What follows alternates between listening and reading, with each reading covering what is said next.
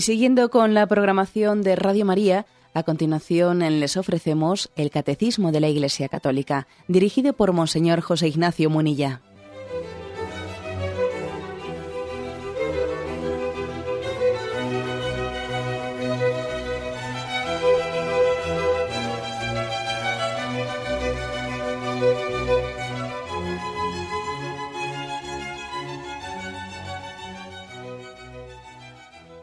Cordial saludo a todos los oyentes de Radio María. Un día más, con la gracia del Señor, proseguimos el comentario del Catecismo de nuestra Madre la Iglesia. Habíamos comenzado ya con la explicación de esa primera palabra de la oración que Jesús nos enseñó. La oración del Padre Nuestro, la primera palabra es Padre. Es curioso que el Catecismo distinga, primeramente dedica unos cuantos puntos a, a explicar la expresión Padre, lo que conlleva, lo que comporta, y después lo hace con Padre Nuestro, recalcando qué significa ese nuestro. Bien, habíamos explicado el punto 2779, pasamos al siguiente, 2780, y dice así. Podemos invocar a Dios como Padre porque Él, no, porque Él nos ha sido revelado por su Hijo hecho hombre, y su Espíritu nos lo hace conocer. Lo que el hombre no puede concebir, ni los poderes angélicos entrever, es decir, la relación personal del Hijo con el Padre, he aquí que el Espíritu del Hijo nos hace participar de esa relación a quienes creemos que Jesús es el Cristo y que hemos nacido de Dios. Una afirmación, por lo tanto, em, fundamental. Si podemos invocar a Dios como Padre, si podemos hacerlo, acordaros esa introducción, ¿no?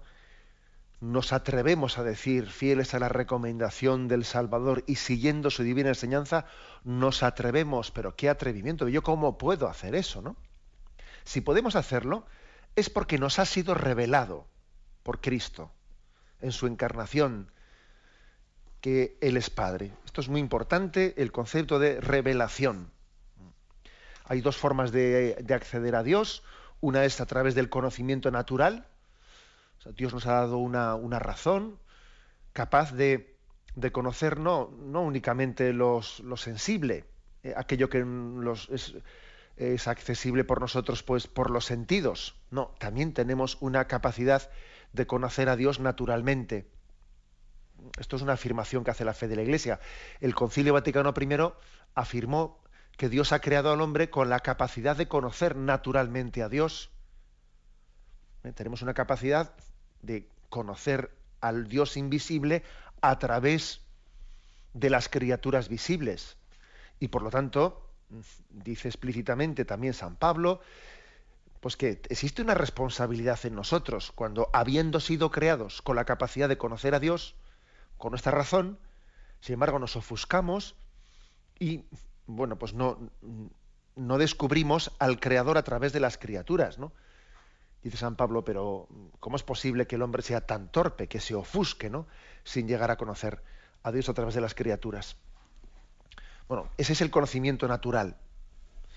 Pero ¿qué ocurre? Pues ocurre que el pecado, el pecado nos afecta, el pecado original, los pecados personales, nos afectan en muchos sentidos, no únicamente en el sentido que eso suele ser lo que más fácilmente vemos, no únicamente en el sentido de que tenemos una voluntad débil, que como hemos pecado, pues entonces la carne es débil.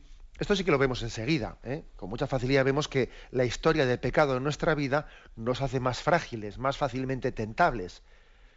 El hecho de que pues uno haya tenido una historia anterior de pecado, ahora le hace más frágil porque allá por donde ya ha corrido el agua ya ha hecho un surco y ya es mucho más fácil que vuelva a correr por ahí, ¿no? Pues por ejemplo, el hecho de que alguien tuviese una debilidad con el alcohol, etcétera, le hace mucho más vulnerable, o sea, nuestra voluntad es mucho más frágil, etcétera. Bueno, eso lo vemos más de una manera más obvia, pero también tenemos que ver que lo mismo ocurre no solo con la voluntad, también con el entendimiento, con la razón, que también nuestro pecado nuestro pecado hace que nos cueste más conocer la verdad nos cueste más utilizar bien la razón, es fácil ofuscarse, es fácil, es fácil autoengañarse. ¿eh?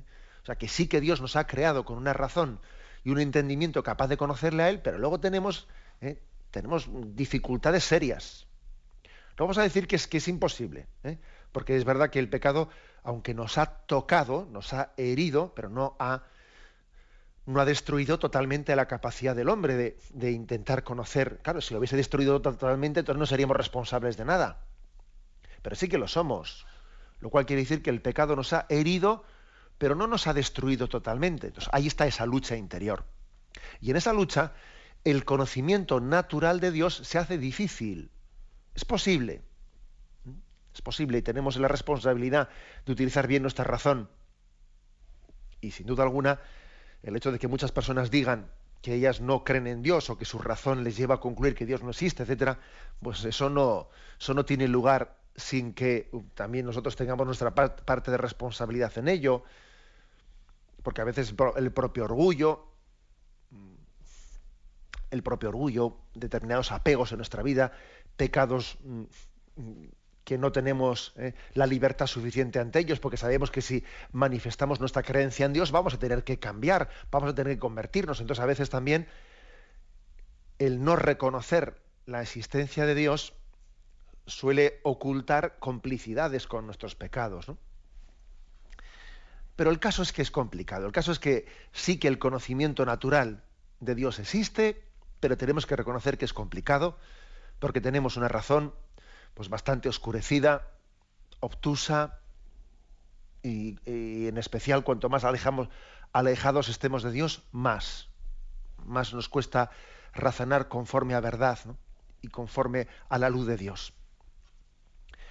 Y por eso Dios en su misericordia, Dios en su misericordia, no nos dejó a merced de, de nuestras pocas luces, ¿eh? de nuestra dificultad de conocer a Dios, que, que el hombre intentando conocer naturalmente a Dios, pues también ha pegado palos de ciego, identificándole a Dios, a veces no siendo capaces de distinguir entre mm, el Dios trascendente que nos ha creado, de la naturaleza misma, identificando como que ese monte, ese volcán, el río, el agua, el fuego, serán Dios mismo, etcétera, ¿no? Hoy en día, hoy en día estamos en otra tesitura en la que también desde ese conocimiento natural se dice, bueno, Dios es una energía, una especie de, de, fuerza, hasta a veces se tiende a identificarse, y los hombres primitivos tendían a identificar a Dios con la naturaleza, nosotros tendemos a identificarle con nuestra subjetividad. No sé qué es más primitivo. A mí me parece que el hombre, que el hombre las culturas primitivas, vamos, tenían, yo creo que más luz que nosotros, porque cuando uno tiende a identificar a Dios con la energía, con una especie de sentimiento interior que tengo, pues a mí me parece que está todavía más, más, más alejado ¿eh? del rostro verdadero de Dios revelado que, que, aquellos, que aquellas culturas primitivas, ¿no? que hablaban del volcán o del fuego, como reconociéndolo como la divinidad. O sea, damos palos de ciego. Damos palos de ciego con nuestro conocimiento natural de Dios. Es insuficiente. O por lo menos es insuficiente, pues en nuestra condición pecadora. Y por eso Dios ha tenido misericordia y nos ha dado un conocimiento revelado de Dios. Y, esto tenemos que darnos cuenta que es uno de los mayores signos de la misericordia de Dios, que no nos, que no nos acostumbremos nunca a ello. Que, que el hecho de que Dios haya dicho, no les voy a dejar a sus solas fuerzas, voy a salir en su socorro. Eh, es como que un padre que ve a un niño que va caminando y se cae y se vuelve a caer y se vuelve a caer, ¿no? Y, no puede sufrir porque además va que, que va por mal camino y ve que va hacia un precipicio. Y entonces el padre se adelanta y va a él, sin esperar a que el niño llegue a casa, sale de casa y va a buscar al niño. Y le dice, ven, y le coge en brazos y le levanta hasta su rostro para que le vea y le conozca. Esto es la revelación que es totalmente distinto de, vamos, esencialmente distinto del anterior, ¿no? De ir dando palos de ciego. Bueno, pues esto es lo que se dice aquí, por gracia de Dios, ¿eh? por gracia de Dios, por misericordia, porque Dios es bueno, ha querido revelarse y descubrirse y darse a conocer a nosotros. Lo ha hecho por, por Jesucristo. Jesucristo nos da a conocer al Padre y el Espíritu Santo hace que participemos de eso que el Hijo nos ha revelado. sea, el Espíritu Santo es como el que nos permite apropiarnos personalmente de la revelación de Jesucristo. Jesucristo es el conocimiento y el Espíritu Santo nos da como la inserción interna, ¿no? Es como si fuésemos injertados, injertados en esa relación filial que el Hijo tiene con el Padre.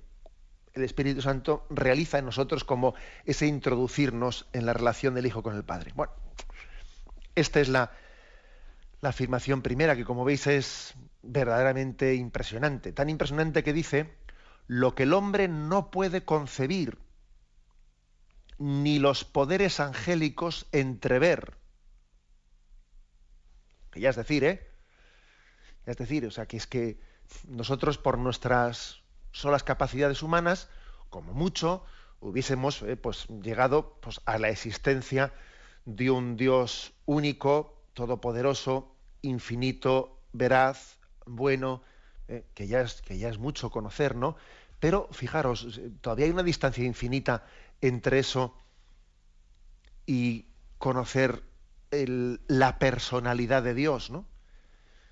Que Dios es Padre, que tiene un Hijo Jesucristo, que el amor que entre el Padre y el Hijo se tienen es el Espíritu Santo, que nos quiere hacer participar. Eso ya, eso ni la mente humana, dice aquí, no lo hubiese podido concebir, ni los ángeles, ni los poderes angélicos entrever. O sea, estamos hablando de que estamos siendo introducidos en la intimidad de Dios. Y eso, eso es una pura gracia. El Espíritu de su Hijo dice, nos hace participar de esa relación a quienes creemos que Jesús es el Cristo y que hemos nacido, nacido de Dios. O sea, estamos siendo, tenemos que verdaderamente sentirnos privilegiados, sentirnos anodadados, diciendo, bueno, yo, yo no tenía, eh, acordaros de, esos, de ese pasaje del Evangelio, que aquel hombre que convidó a una boda y unos no quisieron asistir, ir al colmo, ¿no? El colmo que yo habiendo tenido eh, habiendo convidado a una boda gratuitamente, algunos se excusen y no quieran asistir, pero ¿cómo es posible? Pero, pero, pero si tenían que estar agradecidísimos, si tenían, pues no, se excusaron diciendo que uno tenía tal, otro tenía cual.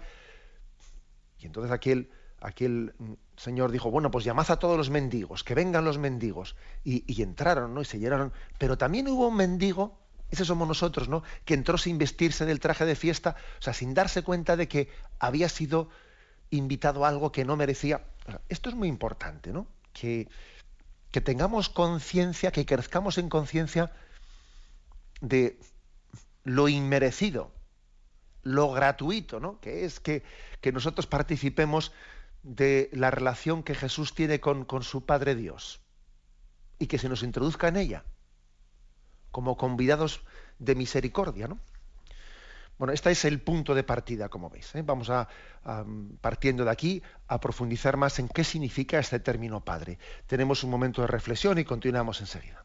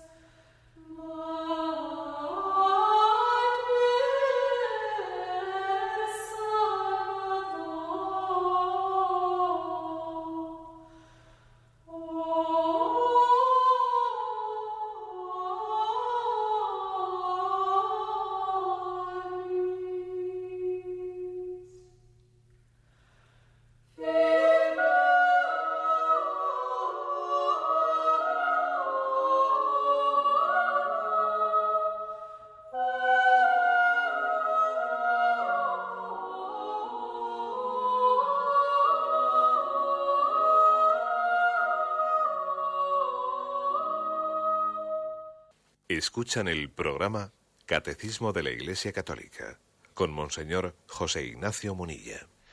Continuamos explicando este punto 2780 en el que se nos quiere introducir en qué significa ese término Padre que inicia la oración del Padre Nuestro.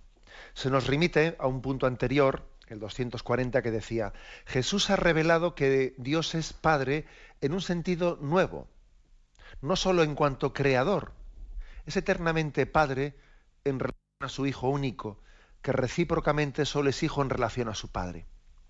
Nadie conoce al Hijo sino el Padre, ni al Padre le conoce nadie sino el Hijo, y aquel a quien el Hijo se lo quiera revelar. Es decir, este, em, este punto al que nos ha remitido el catecismo nos recuerda que Jesús ha hablado de, Dios como Padre en un sentido nuevo. Es verdad que podemos encontrar, podemos encontrar en, en el Antiguo Testamento algunas referencias a Dios como Padre, o también incluso en algunas otras religiones, ¿no? A una referencia a Dios como Padre, pero en un sentido distinto al que lo utiliza Jesucristo. Porque no solo es en cuanto a Padre Creador, ¿eh?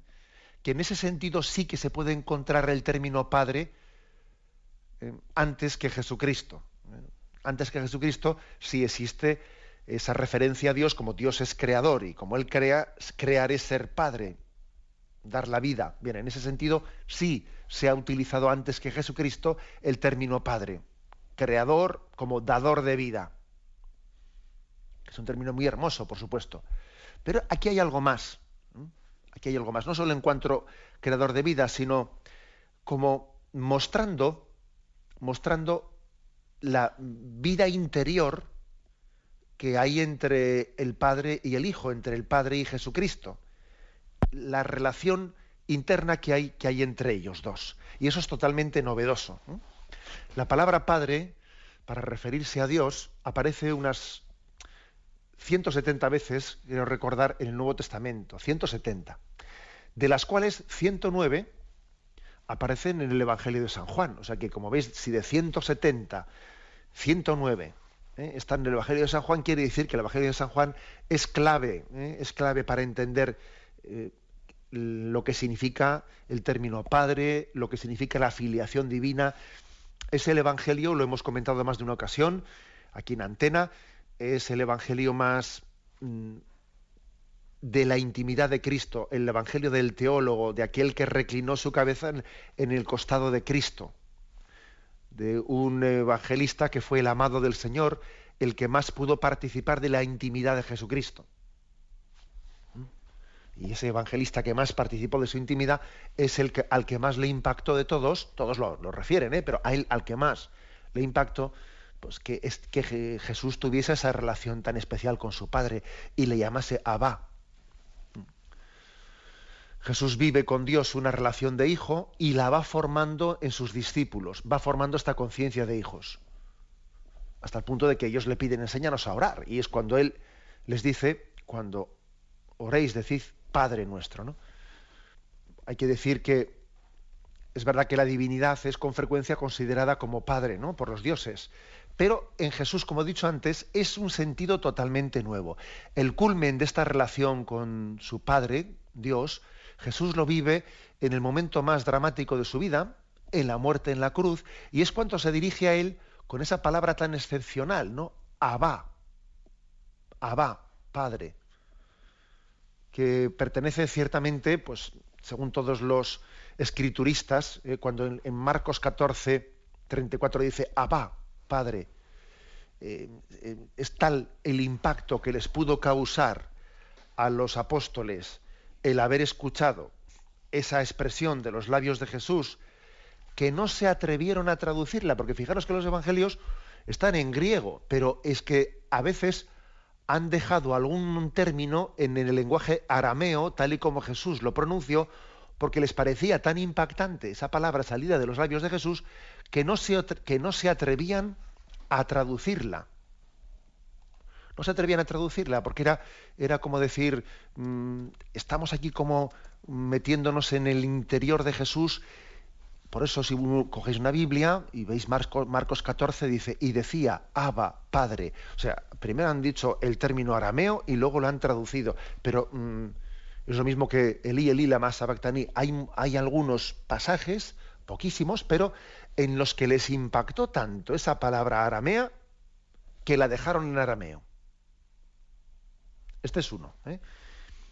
y sin duda alguna es de esos términos que se llaman ipsísima verba, es decir, palabra pronunciada tal cual por Jesús sin ser traducida. O sea, Jesús la hablaba en arameo. ¿eh? Esta es una palabra que Jesús pronunció, Abba. Eh, es una originalidad muy grande que consiste en el hecho de que es la primera vez que un judío se dirige a Dios utilizando la palabra Abba, utilizando un lenguaje tan familiar. Ha habido eh, autores que han estudiado esto mucho, ha habido autores que, se han dado cuenta que decir Abba, Abba era pues el balbuceo del niño que se dirige lleno de confianza a su padre, que juega en su regazo. Abba sería difícil traducirlo, pero sería como papaito. Papaito. En, en euskera solemos decir aita, aitacho, aitachu según dialectos, etcétera. Es decir, solemos tener un tipo de expresiones de máxima intimidad. El niño se siente seguro en presencia de su padre, el cual le mira con ternura a su rostro. Eso es lo que viene a significar esa palabra. Nadie había utilizado una palabra tan familiar. Y así Jesús inaugura un nuevo vocablo y manifiesta la conciencia que posee su relación única con el Padre y se presenta como el mediador único para acceder al Padre. Claro, y esto, esto impactaba mucho, impactaba mucho, era algo inaudito que alguien se atreviese a hablar a Dios con vocablo de niño, como, con, el, como eh, con el mismo vocablo que un niño habla con su padre, ¿no? Con una gran simplicidad, intimidad, confianza, seguridad. Esto impactaba mucho. ¿Por qué? Porque nos da a entender que, que este modo de hablar de este profeta, entre comillas, ¿no? Es por experiencia. Por experiencia. Claro, y los demás profetas no hablaban por experiencia, o sea, hablaban porque de alguna forma de lo que de lo que se les había comunicado ellos eran altavoces, ¿no? Pero es que Jesucristo no es meramente un altavoz. O sea, que es que él está compartiendo la experiencia que tiene con el Padre. Ese aba que Jesús utiliza para dirigirse a Dios revela una comunión que él tiene con Dios que es increíble, ¿no? Es un tratamiento dado a Dios que eh, expresa, expresa que entre Jesús y Dios hay un misterio. Luego, luego, ¿quién es este que tiene tal intimidad con Dios? Pero ¿cómo, cómo tiene esa, esa intimidad con Dios para llamarle papaito? Para llamarle Abba. Nos encontramos con algo pues, que rebasa eh, los límites del judaísmo, ciertamente. ¿no? Aquí vemos que Jesús es el hombre que nos revela una intimidad con Dios que, para la cual el Antiguo Testamento nos había preparado, pero que supera todo. ¿no? Jesús tuvo una gran mm, experiencia de Dios, filial, eh, íntima, y nos la, comparte, eh, la comparte con nosotros por su misericordia. Ciertamente en la liturgia judía, en las sinagogas, jamás se había utilizado el término abá, no, se utilizaba únicamente para las relaciones internas familiares, ¿no? Y lo, increíble es que Jesús introduce en el lenguaje religioso lo que había sido el lenguaje del, del seno de la familia. Por eso, me habéis escuchado muchas veces en este programa que el punto de comparación más próximo y que más nos ayuda en la analogía para conocer cómo es Dios es, es nuestra familia. La familia es el lugar, las relaciones intrafamiliares nuestras, que mejor nos descubre cómo es nuestra relación con Dios. Cuando tenemos una relación familiar eh, pues equilibrada, ¿no? Y hemos vivido, hemos sido hijos de, un amor del padre y la madre que se han querido, que se han entregado, y nosotros hemos tenido una, eso es hemos tenido una experiencia de filiación, ¿no? Pues gratificante y, que al mismo tiempo nos ha, nos ha permitido crecer en madurez, ¿no? eso es lo más próximo para intentar conocer cómo es Dios.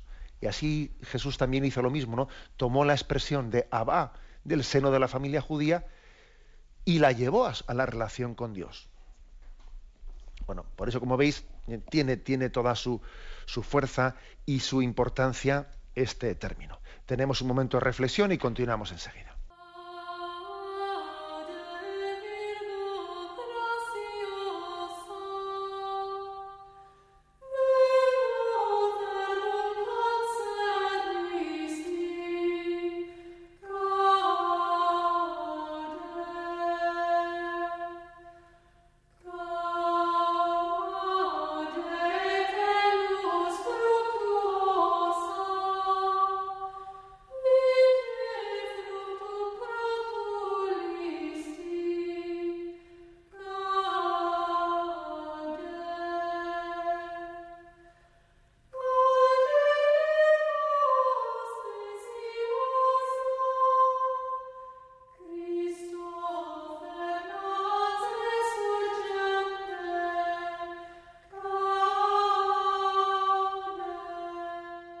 Continuamos en esta edición del Catecismo pasando al punto 2781.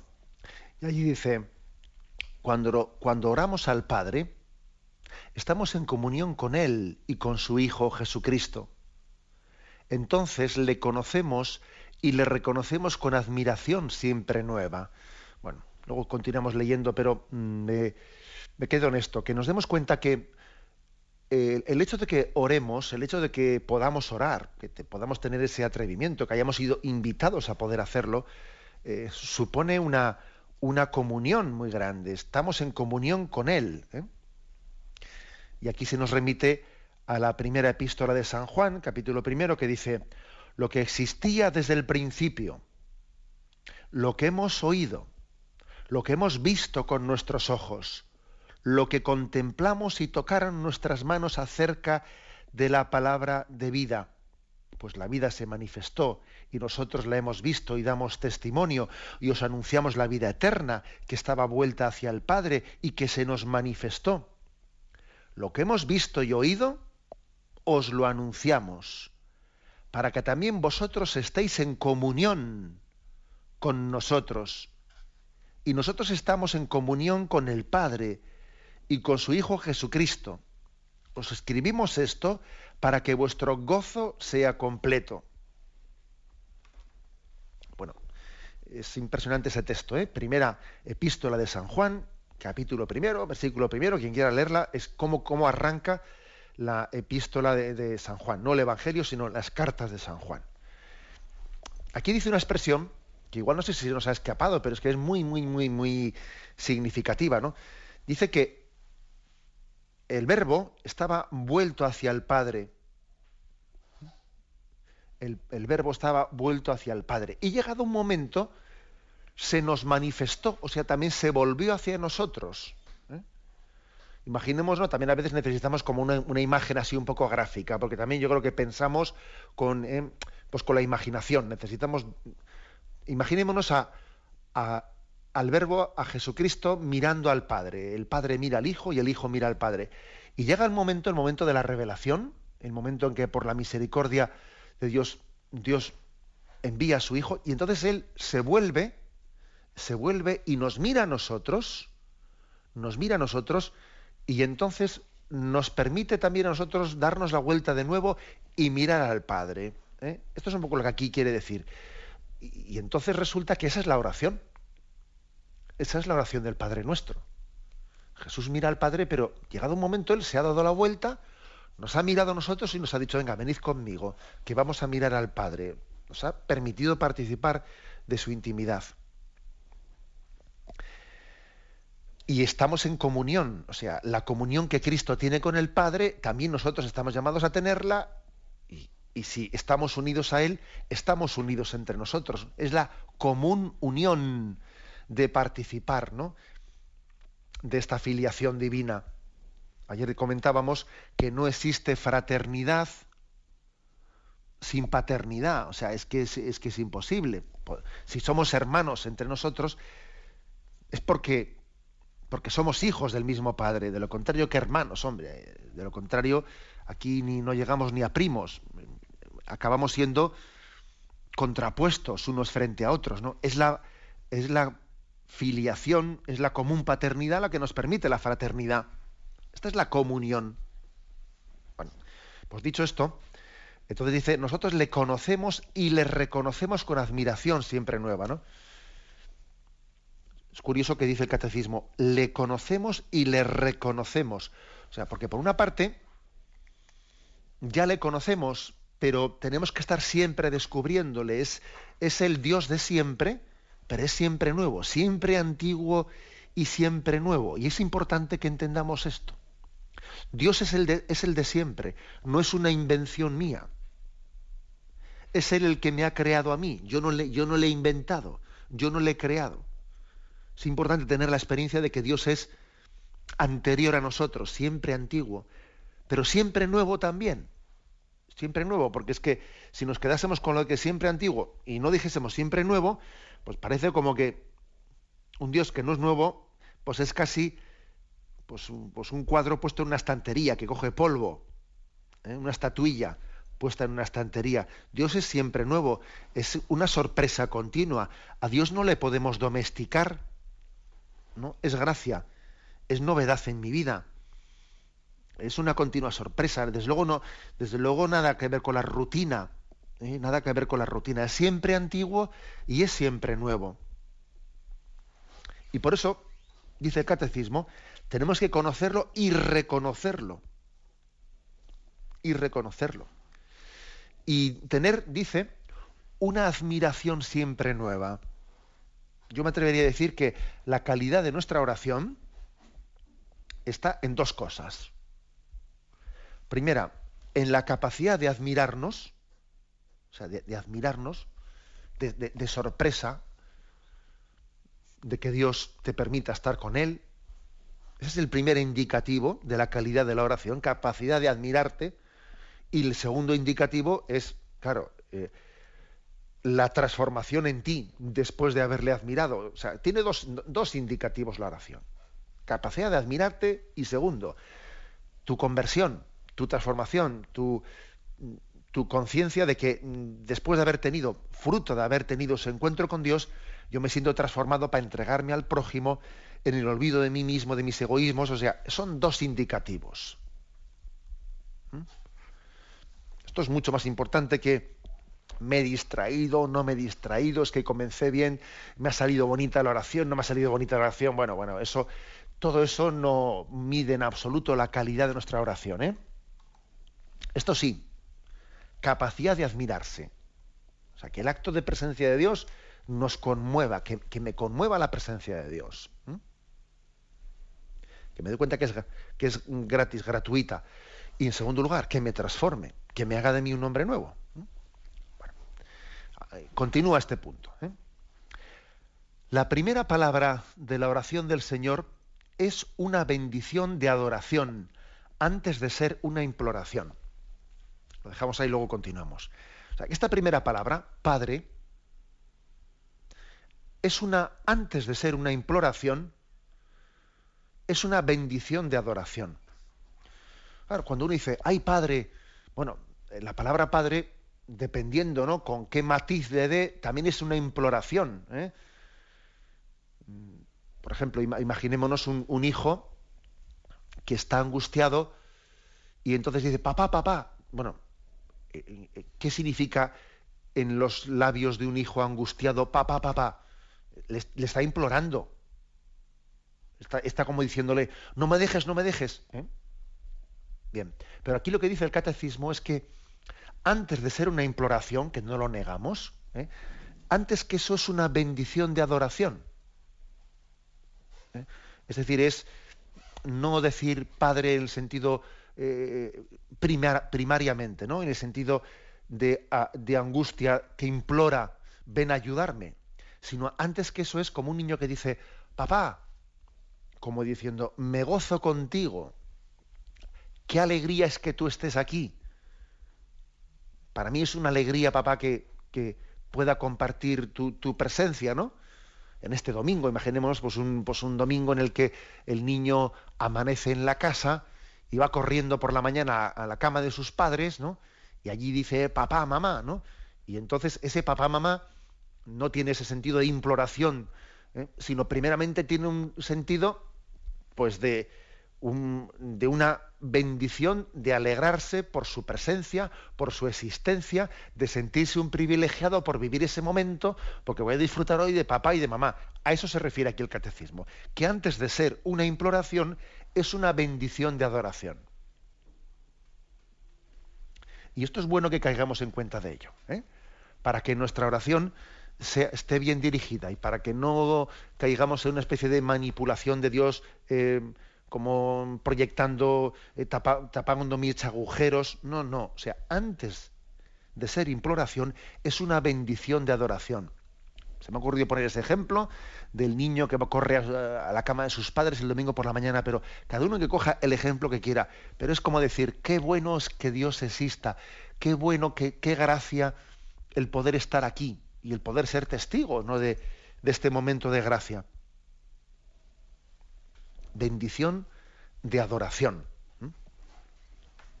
Y para explicarlo un poco más, continúa el catecismo y dice, porque la gloria de Dios es que nosotros le reconozcamos como Padre, Dios verdadero. Le damos gracias por habernos revelado su nombre, por habernos concedido creer en Él y por haber sido habitados por su presencia. Bueno, la gloria de Dios. ¿Cuál es la gloria de Dios? El hombre ha sido creado para dar gloria a Dios.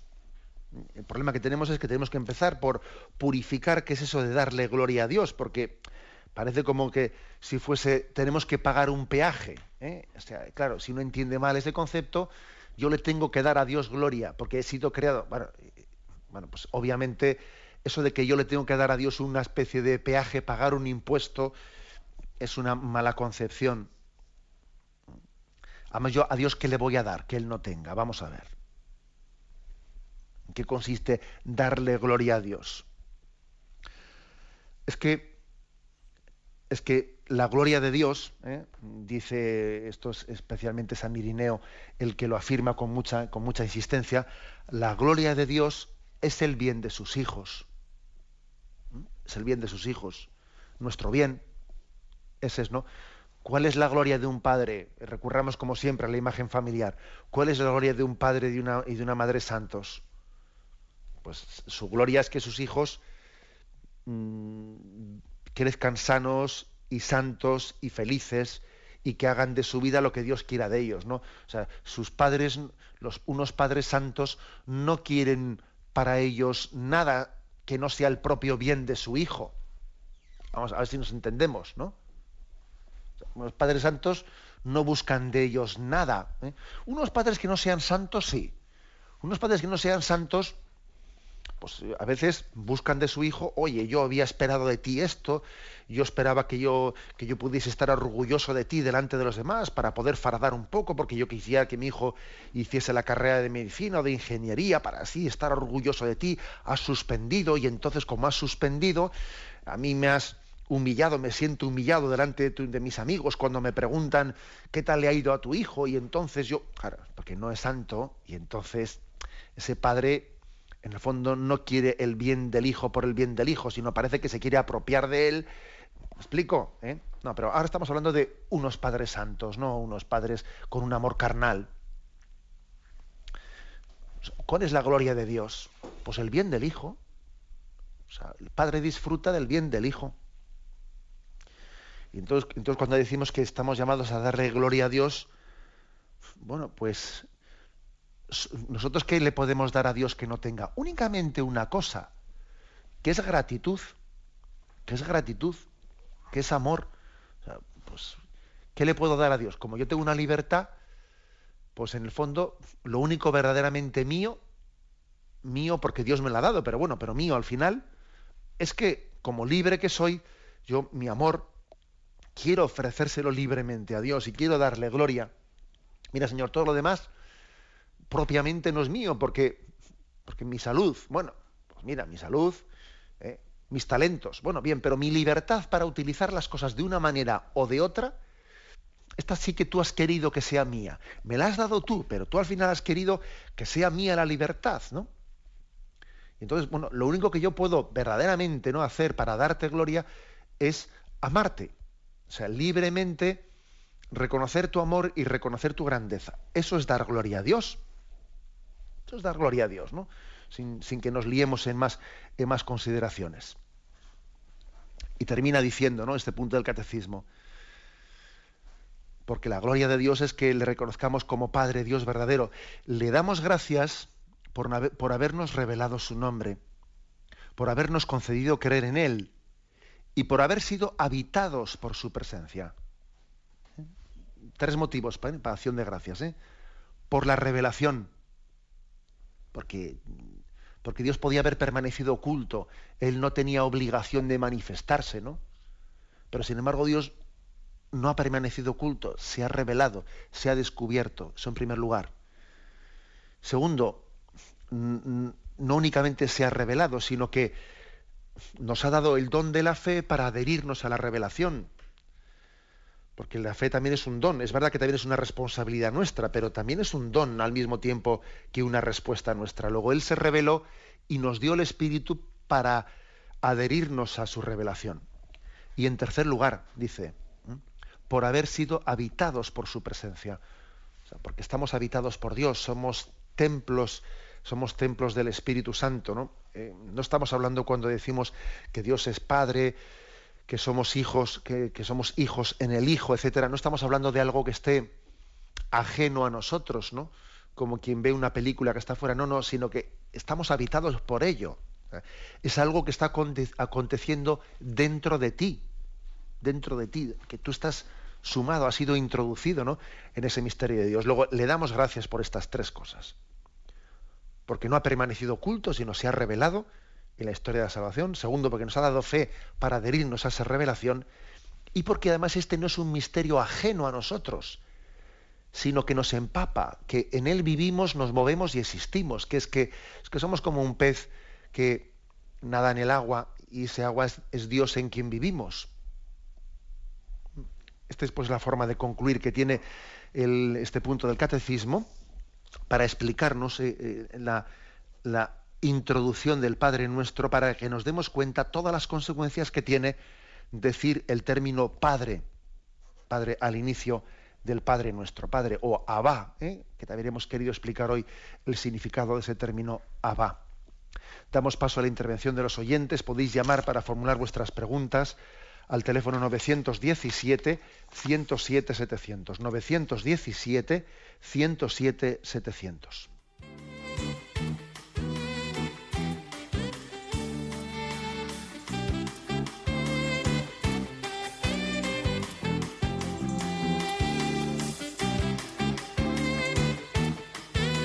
Radio María le ofrece la oportunidad de recibir en su casa sus programas favoritos. Ahora lo puede hacer a través de nuestra página web www.radiomaria.es o bien llamándonos al 917 107 700. Pídanos el programa que más le interesa en cualquiera de sus emisiones, especificando el día y la hora que lo ha escuchado. Solo nos tiene que decir si lo quiere en CD de audio o CD o DVD en MP3. Haga su solicitud en el 917-107-700 y en www.radiomaria.es. Radio María, más cerca de usted.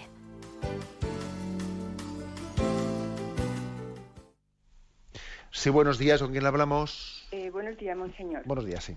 Mire, le quisiera hacer una pregunta sobre los hijos. Eh, cuando son pequeños, claro, los padres pues están, como usted dice, encima de ellos y los llevas donde quieres. Eh, incluso cuando eran los domingos, pues vamos a misa y tal, muy bien cuando eran chicos. Ahora son grandes, claro, y no puedes hacer lo que cuando eran pequeños. Ya son, bueno, son unos, unos hombres. Entonces, mm, quisiera mm, no estar muy acerca de la iglesia, no es que no crean, por supuesto que creen. Lo que pasa es que les cuesta un poquito acercarse. Y cuando los reúno a comer, pues claro, yo bendigo la mesa, eh, me esperan mm, y entonces bendigo la mesa. No es que pronuncie mucho el amén, mm, a veces intento bendecir la mesa o a veces los dejo que ellos me escuchan, pero claro, intento estar acercar al Señor, ¿no? En otra cosa, cuando yo hablo con ellos, pues como ya son grandes, pues no sé cómo, cómo, cómo expresarme para que se acerquen. Yo creo que con mi ejemplo, creo, no, no quiero hacer, no quiero como avasallarlos con, con todas estas cosas, digo, porque si, si les hablo mucho quizás se cansen o, o no sé, o a veces me digan, mamá, eres una pesada o algo así. Entonces no sé cómo, cómo a veces mm, hablar con ellos. Eh, y quisiera pues que usted me diga cómo lo cómo lo debo hacer o, o, con mi ejemplo con algo que, que, que intento hacerlo, pero no sé cómo. A veces solamente era eso, monseñor. bueno, de todas maneras, mire, yo mi opinión es que el hecho de que usted tenga ese, ese deseo interior y ese querer acertar, etcétera, es ya es un buen indicativo, ¿no? Es un buen indicativo. Quizás lo peor sería, pues, no sé, pues el dimitir de hacerlo. También confíe en que el Espíritu Santo, usted tiene una gracia de Estado, porque no ha dejado de ser madre. El hecho de que sus hijos hayan ya emprendido el vuelo en la vida, no quiere decir que usted haya dejado de ser madre. Luego tiene una gracia usted, una gracia para seguir ejerciendo la maternidad, aunque sea de otra manera, ¿no? De otra manera, con otra modulación de presencia, pero sí. ¿eh?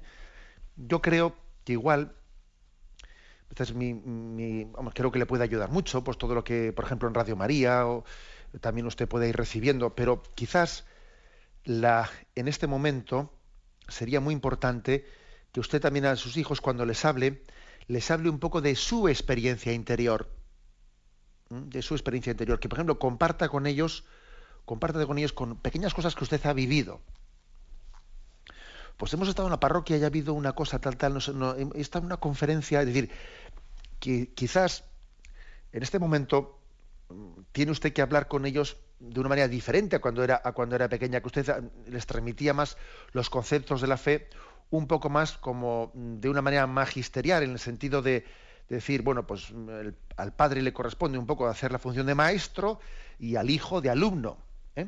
Pero en este momento igual tiene usted que transmitir esos conceptos un poco compartiendo una experiencia con ellos. O sea, que se den cuenta ellos un poco lo que para la madre, para la madre es Dios y el bien que le hace a la propia madre, ¿no? Esa, esa fe y esa confianza en Dios lo que he recibido de este programa de Radio María, lo que he recibido de esta conferencia a la que asistí en la parroquia, eh, o sea, compartirles con discreción, como dice usted, ¿no? Para que ellos también, cuando estén en casa, pues hombre, pues mm, no se sientan sofocados, pero que al mismo tiempo no tengamos, ¿no? No tengamos vergüenza, superemos el, eh, los respetos humanos que podía suponer que yo con mis hijos no pueda expresarme en lo más profundo de la, cuestión más profunda de mi vida, ¿no? que, es, que es mi fe en Dios y, de nuestra confianza en que, en que Dios es importante en nuestra vida, Dios es el centro de esta familia, ¿eh? Dios es el centro de esta familia. Usted tiene que ir buscando sus fórmulas de expresión y a mí me parece que podría ser muy bueno que usted partiese de su experiencia, de que sus hijos le oigan hablar a la, madre de lo importante que ha sido para usted esto y lo otro y lo otro. Le cuento que ayer, ayer le escuché a un, a un joven decir cómo había él redescubierto la fe, ¿no? Y resulta que en su familia, pues su hermano había estado metido en la droga. Y claro, había sido un desastre auténtico, pues una desestructuración de la familia, y el padre había dimitido, se había escapado, bueno, escapado me refiero, sino que no había querido coger el toro por los cuernos, y entonces únicamente la madre había permanecido al pie del cañón acompañándole al hijo, llevándole, trayéndole. Y entonces este otro hermano, este otro hermano, bien alejado de la fe, le pregunta a su madre, mamá, ¿tú cómo tienes aguante? ¿Cómo tienes tu aguante, no? Para llevar adelante, para, tener la paciencia, que en esta familia nos hemos quemado todos con este hermano drogadicto, nos hemos quemado todos menos tú.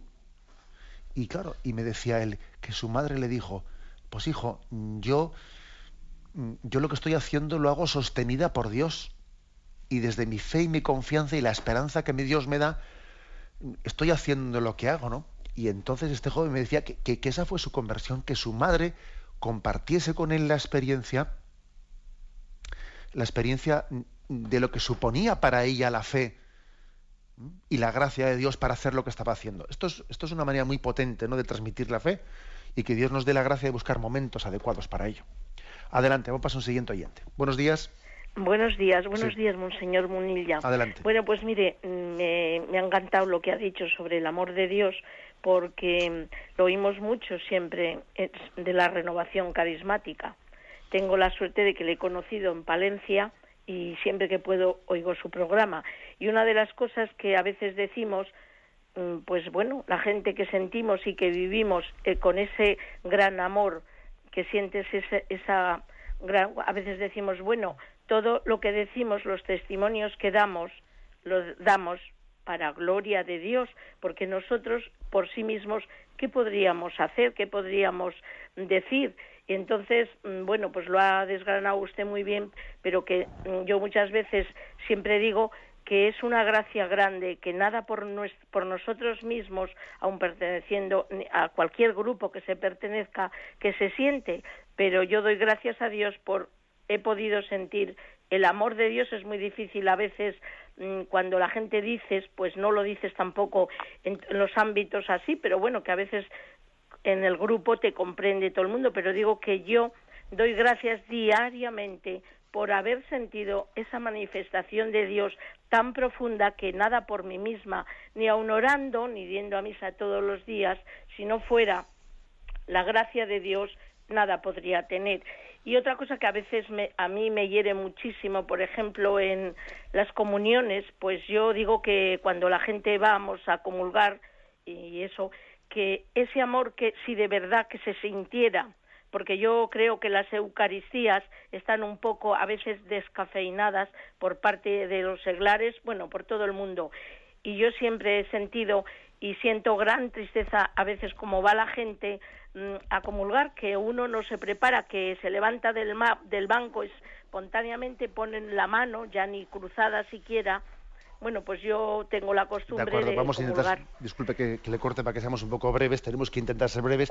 También me lo digo a mí mismo, ¿eh? que también yo me enrollo un poco en las, en las respuestas. Bien, yo mm, con respecto a lo que ha dicho el oyente, me acuerdo de ese pasaje de primera Juan, versículo 38, ¿no? ¿qué buscáis? Ellos le respondieron, rabí, que quiere decir maestro, ¿dónde vives? Y Jesús les dijo, venid y lo veréis. O sea, es decir, que en vez de responderles con una pregunta teórica, a ver, os voy a decir quién soy yo, esto y lo otro y lo no, no les dio una clase de teología, les dijo, venid y lo veréis. O sea, que también hay algo muy importante, por mucho que en el catecismo expliquemos muchas cosas, sirve de muy poco si luego no hay una experiencia personal e interior de la oración se queda todo en la teoría si no lo llevamos a la práctica. Venid y lo veréis, es muy importante. Damos paso a la siguiente llamada. Buenos días. Buenos días, monseñor. Mire, llamo de aquí de Valencia y hace mucho tiempo que quería contactar con usted. Mire, resulta que tengo un hijo que lo echamos de casa porque resulta que él pues agredía ya verbal y físicamente y peligraba, ¿no? Un día se creyó que le había quitado el dinero y tuve que bajarme vestiéndome por la escalera huyendo y entonces, claro, al cabo de mucho tiempo, para que mi marido también estuviese conforme, pues tuvimos que echarlo de casa. Está viviendo con la abuela, la abuela pues no está de acuerdo porque la cruz es mía, ¿no? Y entonces, claro, tiene 23 años y él pues nos enmienda. El otro día vino y digo, vamos, que para que estudiase porque estaba parado, tiene 20 y entonces, claro, mm, resulta que ahora no quiere tampoco ir a estudiar y es un problemón de hijo, ¿me entiendes? y, la, y la abuela siempre le está rayando de que tu madre, ¿para qué ha tenido hijos? Para no no tenerlos, ¿me entiendes? y bueno, pues un follón. Yo le manifesté a mi suegra que le estaba haciendo mucho daño porque la madre, aunque sea muy mala madre, es, es madre, ¿me entiendes? Y, y quiere al hijo. Entonces, claro, pues eh, le está dañando en ese aspecto. Pero es, ¿cómo, ¿cómo, te metes otra vez al, crío aquí? Y también, pues, muchos padres estamos sufriendo estos malos tratos de parte de los hijos. ¿Y qué hacer con hijo así, no? Es decir, es que monta la pirula, intentas, intentas, claro. Eh, ¿Estás oyendo Radio María? Pues te tira el radio cedo y te lo rompe. ¿Me entiendes? Es decir, eh, ¿quieres ponerse internet? No, he dicho que no. Mm, coja usted el internet y quítelo. Haga el favor que la, dueña soy yo. Y enseguida te tira la plancha o lo que sea, ¿me entiendes? Es decir, quiere hacer lo que le dé la gana, ¿me entiendes? Ya. De acuerdo, le respondo. Mire, la verdad es que el caso que cuenta, que es muy dramático, yo creo que en casos así es, es importante recurrir a una ayuda externa. eh, recurrir a una mediación.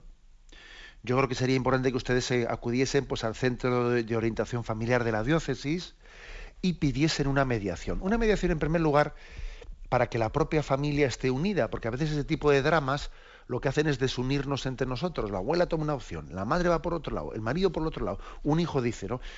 O sea, es muy frecuente que el, mal, el sufrimiento nos desuna. Si entre nosotros no hay un sentarnos, hablar, ver que alguien también ¿no? nos dé un criterio, un criterio, pues yo diría también eh, con experiencia ¿eh? de cómo manejar este tipo de casos. Y esa mediación es importantísima. Primero caer en cuenta de ella, que la suma todas las partes, que la suma su marido, que la suma usted, que la suma su suegra o, su madre. O sea, es importante, porque a veces el mal, cuando está muy, muy encima nuestro, cuando nos ha herido en el amor propio, cuando hemos sido objeto de, de injurias pues, demasiado, ¿no? demasiado fragantes, quizás nos falta la distancia necesaria para ver cómo se aborda esto. ¿Eh? No es tan fácil el que alguien reciba eh, heridas, o sea, de agresiones físicas, etcétera, y siga manteniendo los nervios, pues, eh, templados y tenga la distancia que tenga que tener para razonar con, con, equidad. Yo ese es mi consejo, que recurran a esa, mediación en el centro de, de, orientación familiar. Y rezamos por usted y rezamos por su familia y por su hijo, cómo no. Me despido con la bendición de Dios Todopoderoso, Padre, Hijo y Espíritu Santo. Alabado sea Jesucristo.